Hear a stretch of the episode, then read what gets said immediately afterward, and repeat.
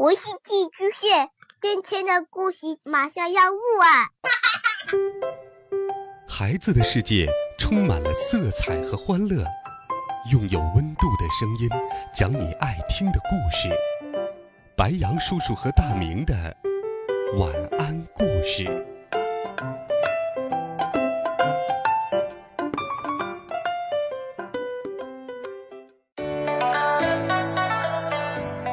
小朋友们、同学们，大家好！今天是农历腊月二十三，是北方的小年儿。其实，过了腊八，在传统习俗当中，就临近到春节了。家家户户要为过春节做好准备。今天，白杨叔叔就给你讲一个中华传统文化的好听故事，一起来听。腊八节的由来。俗话说：“腊七腊八，冻掉下巴。”在农历十二月初八这一天，喝上一碗热乎乎的腊八粥，可以让你从下巴暖到脚后跟儿。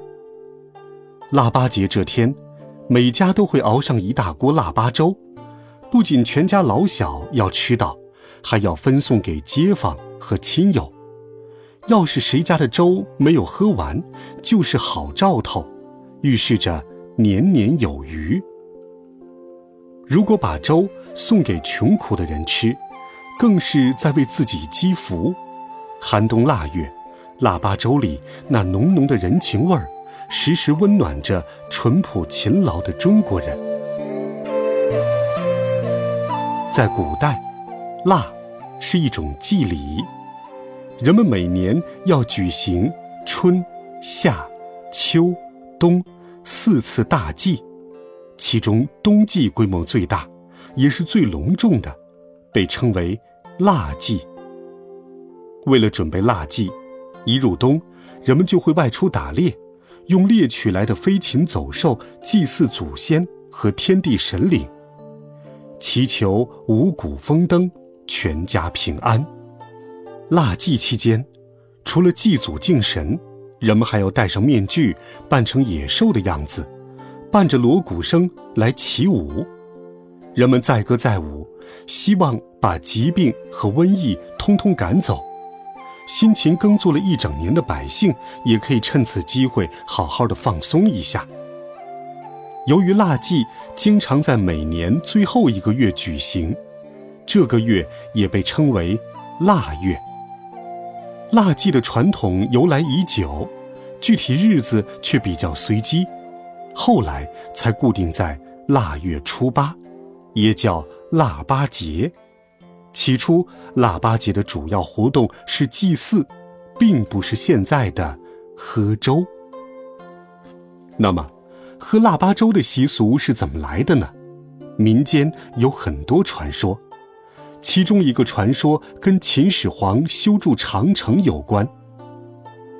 当时秦国的东面和南面有大海，西面有高山，唯独北面不太平，经常有匈奴来犯。于是，秦始皇派大将军率三十万大军北伐匈奴，又下令修筑万里长城，发誓永不让匈奴过长城。壮年男子都被秦始皇抓去修筑长城了，家里只剩下老幼妇孺，田地渐渐荒芜，地里种的那点粮食根本不够吃。可是，修筑长城的劳工们吃住在工地上，口粮却要靠家里送来。有一年腊月初八，劳工们都快断粮了。大家正发愁的时候，工地上来了一位讨饭的老婆婆。她说：“行行好吧，我已经三天没吃东西了。”劳工们看她可怜，就把她请进了工棚。大家把粮袋翻了个底儿朝天，你拿一把高粱米，我拿一把豆子，凑了八样杂粮，给老婆婆煮了一锅粥。老婆婆真是饿坏了，三下五除二就把粥喝光了。她抹抹嘴，高声说道：“嗯，我喝饱了，你们也该淘米做饭了。”说完就走了。众人听了，丈二和尚摸不着头脑。再一看，每个人的粮袋都装满了八样粮食，一样都不少。这些粮食帮大家度过了粮荒。第二年开春儿，人们把余粮种在长城脚下，秋后获得了大丰收。人们都说老婆婆是神仙，是大恩人，商定每年腊八节都要熬上一锅粥，这粥就叫腊八粥。其实，无论腊八节的由来是什么。它都已经成为中国人最重要的节日之一。过了腊月初八，更是进入到了年味儿最浓的时候。